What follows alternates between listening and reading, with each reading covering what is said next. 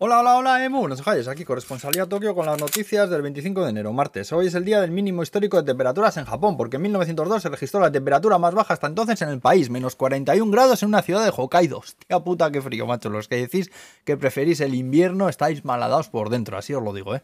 eh al lío, tenemos estado de semi-emergencia ya en 34 de las 47 prefecturas del país. Esto de las semi-emergencias que le dicen a los restaurantes que cierren antes y que no dejen sentarse a más de cuatro personas en una mesa mayormente. No hay mayor historia tampoco. Si me preguntas a mí, te diría que es para cojonar oficialmente un poco a la población y que se cortan de salir, más que otra cosa. Eh, por cierto, que las protestas de estudiantes de todo el mundo ahora también se han sumado el lobby de empresas más grande de Japón, instando al gobierno a que dejen entrar a extranjeros de una vez. Dicen que ya que tenemos el virus aquí de todas maneras, poca diferencia se va a notar y que ellos no solo tienen negocios dentro del país, hostias. ¿Te imaginas que dicen hostias al final de una frase ahí en japonés, pero que lo dicen hostias en castellano, así en plan, Moyamete, Josida, tomó y más, hostias? o negaitas y más, cojones ya.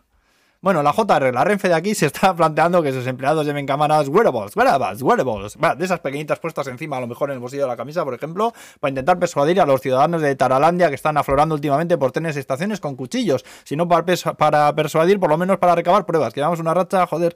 Luego han empezado a usar en hospitales unos colchones de aire diseñados para mover a pacientes de una camilla a otra o para darle la vuelta fácilmente. Resulta que se hinchan debajo del paciente y luego son muy fáciles de mover sin hacer falta tanto personal. Es una idea simple, pero muy curiosa. Eh, luego también han detenido a un señor de 41 años que se le atribuyen al menos 250 robos. Parece ser que el hombre tenía una vida normal con su mujer y sus hijos, pero en vez de trabajar se dedicaba a robar casas por Fukuoka por las noches. Ocho años estuvo así hasta que le cazaron. Su mujer dice que no lo sabía con certeza, pero que algo se intuía. Menuda lince también. Y los hijos no sabían nada. Esto ya me lo creo más, ¿eh? eh qué artista, macho? Manteniendo a la familia ocho años a base del trinque. Su mérito ya tiene ya. Y bueno, para acabar, contaros que en la isla de Hawaii, en Hyogo, van a demoler un pedazo de Buda de 100 metros. Un budaco del copón de la baraja que se construyó hace 40 años como reclamo turístico, pero que el que lo construyó la palmó y el que lo heredó pasa de él muchísimo. Así que nadie hace mantenimiento y que se le están cayendo trozos ya, vamos, que es un peligro de 100 metros de alto. Y han empezado a cargárselo antes de que se estampe, llevándose tres barrios por delante. Si buscáis a Buda en internet, fliparéis con el mostrenco. La demolición, la demolición será para verla, ¿eh?